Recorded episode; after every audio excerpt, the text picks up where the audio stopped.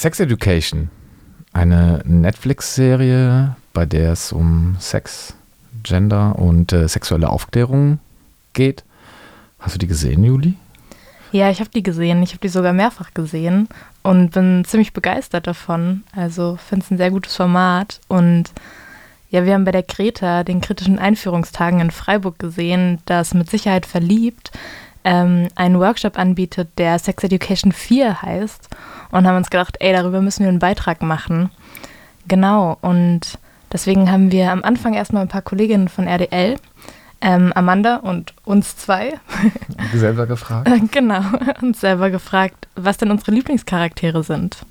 Also mein Lieblingscharakter ist tatsächlich Otis. Ähm, ich finde seine ähm, bisschen Awkwardness und Tollpatschigkeit irgendwie sehr sympathisch. Und ich finde auch cool, dass er irgendwie so eine bisschen eine andere Art von Männlichkeit verkörpert, eine andere Art von männlichem Vorbild darstellt. Also er ist sehr sensibel, er hat diese ähm, Gabe, dass er sehr verständnisvoll ist und einfühlsam und sehr gut zuhören kann und natürlich auch super aufgeklärt ist über ähm, Sexualität und sexuelle Gesundheit, ähm, was man vielleicht jetzt in dem klassischen Hollywood-Film nicht in cis-männlichen Charakteren sieht. Das finde ich sehr cool. Andererseits ähm, kann man natürlich auch kritisieren, dass in einer Serie, in der es eigentlich um Intersektionalität geht, dass da der Hauptcharakter dann doch ein hetero-cis-Mann ist.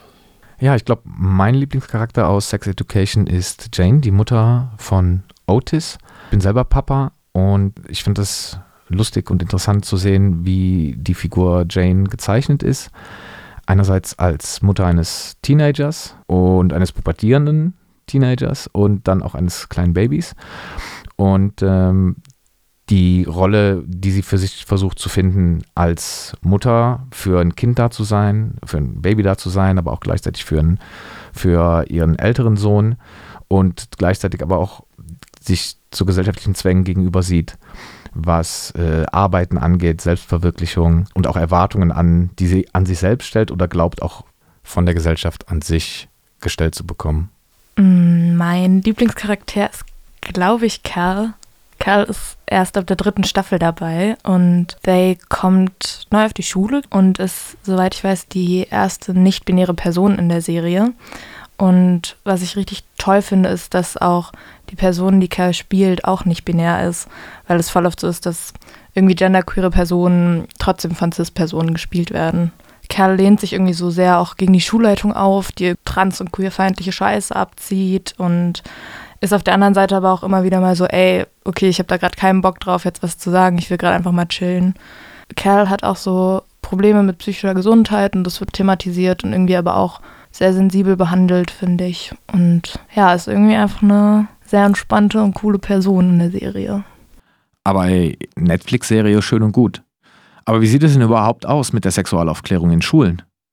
Weil mehr als ein paar biologische Grundlagen nicht in den Lehrplänen stehen, gibt es Initiativen, die sich genau das zur Aufgabe gemacht haben. Mit SchülerInnen über Geschlecht, Gender Identity und natürlich Sex sprechen. Wie das Projekt MSV, mit Sicherheit verliebt, hier in Freiburg. Die Menschen vom MSV gehen in Schulen und führen Workshops durch. Im Rahmen der kritischen Einführungstage haben sie dann in der SUSI eine Sitzung für alle Interessierten veranstaltet. Wir waren dabei und haben die Teilnehmenden gefragt, wie ihre Sex Education war. Äh, meine Sex Education war ein bisschen dürftig gerade in der Schule. Es ging nur ums Anatomische und da auch sehr heterosexuell geprägt und erschreckend war vielleicht, dass das einzige Mal, wo es ein bisschen in eine andere Richtung ging, gleich HIV genannt wurde und das gleich mit Homosexualität zusammengesagt wurde, ja. Ganz schlimm. Ich komme aus Frankreich und das französische Schulsystem ist mega weit da nach hinten. Es gibt auch keine Pflicht zur Sexuellkunde. So. Es gibt nur so eine EPAME, die so ab äh, sexuelle, sexuelle Mündigkeit oder so, so, so zwei Stunden pro Jahr kommt und die zeigt einfach so ein paar Kondoms und so. Sonst nichts. Und bei sexuell, also so, bei, also das nächste, was dran war, war irgendwie so wir haben uns Mäuse angeschaut, wie ihre, Produ ihre, Produktion so funktioniert hat. Und das war der nächste dran. Und sonst so als der Schule so kam gar nichts. Und das war, das fand ich mega blöd, weil da total so Austausch gefehlt. Und dann habe ich mir selber so, ja, so über soziale Medien und mit ein paar, zwei, drei Freundinnen, die ein bisschen so weiter weg auch waren und andere Eltern auch hatten, so was getauscht und das hat geholfen. Meine Eltern haben das erstaunlicherweise nicht aktiv angesprochen und haben darauf gewartet, dass ähm, ihre Kinder selbst fragen, aber die Fragen kamen von uns nie.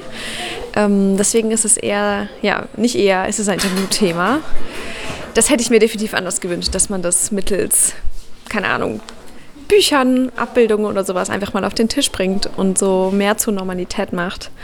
Und sonst hatte ich natürlich in der Schule Sexualkundenunterricht, aber da fehlte mir der komplette Sozialaspekt von Liebe und Beziehung und ja, es war einfach sehr technisch, Sex als Mittel zum Zweck und ähm, ja, biologische Grundlagen, die halt leider noch nicht mal komplett richtig sind.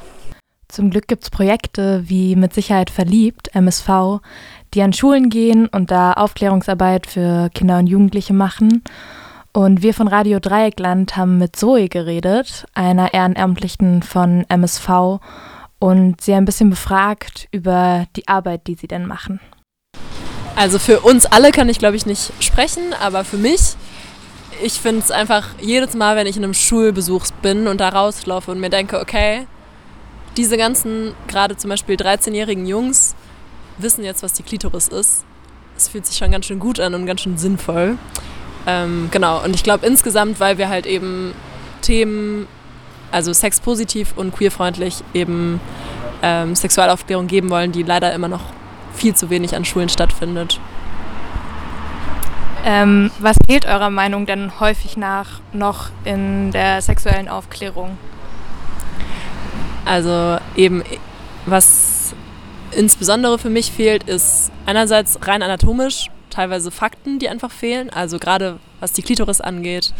Ähm, aber auch Intersex wird zum Beispiel sehr wenig erklärt oder gar nicht behandelt im Biologieunterricht.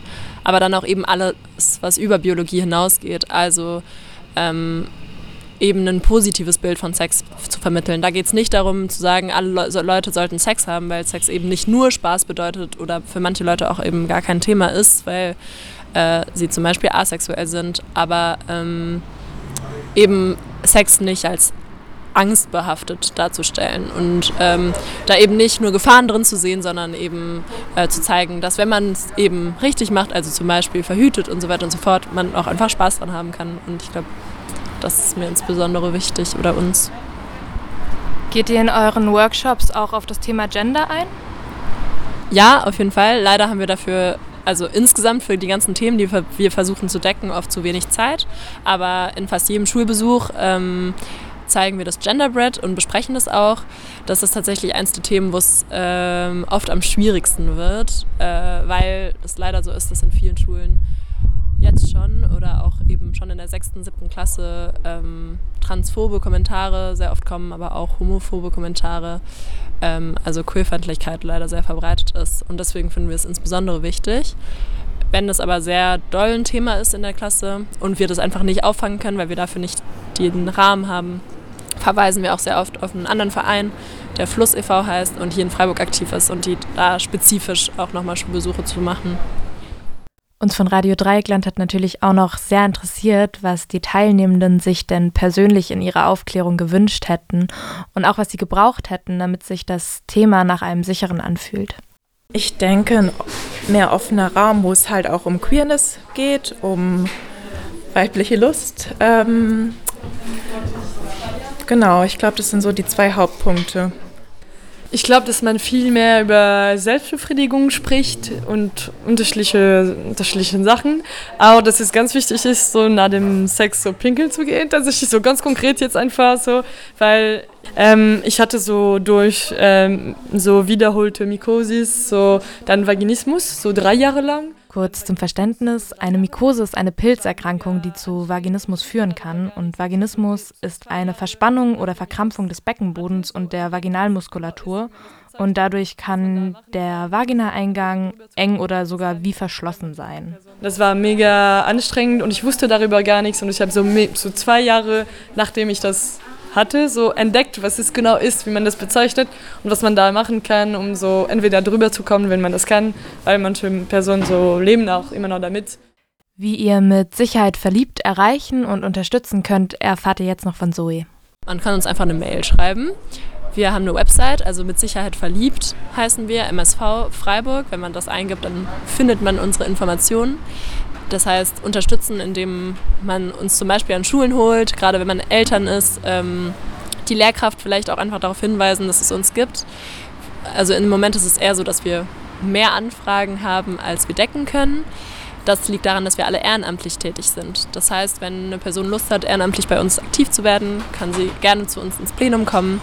Das findet man auch auf unserer Webseite bzw. auf Instagram sind wir auch aktiv. Und sonst einfach zum Beispiel uns auch auf Instagram folgen und unsere Inhalte teilen, wo wir eben auch aufmerksam machen auf verschiedene Themen rund um Sexualaufklärung. Zum Abschluss wollten wir auch noch von Zoe und von ein paar Teilnehmenden wissen, wer denn nun ihr Lieblingscharakter von Sex Education ist. Also mein Lieblingscharakter ist, glaube ich, tatsächlich Jane, heißt die Jane, ähm, die Mutter von Otis. Genau, weil sie, glaube ich, so ein bisschen darstellt, wie man auch, wenn man irgendwie Sexpertin ist oder irgendwie eben vermeintlich dafür, dazu ganz viel weiß, auch Fehler machen kann ähm, und auch so eine sehr menschliche ja, Charaktereigenschaft hat. Und zwar, ähm, sie interessiert sich für das Thema und fördert das ganz viel und trotzdem in ihrem Privatleben funktioniert auch alles nicht so super und ähm, gerade was Autos angeht, zeigt sie halt auch irgendwie so ein bisschen das Gegenteil, wie man teilweise auch als Eltern, egal wie cool und frei man irgendwie über Sex redet, dann vielleicht trotzdem peinlich ist und dann, ja, genau. Und die finde ich auf jeden Fall sehr entertaining und auch liebevoll. Ich denke, es ist Eric, weil bei ihm auch so ein bisschen diese Intersektionalität ähm, zu sehen war und einfach auch schön zu sehen war, wie er mit seiner Sexualität nach und nach mehr im Reinen ist.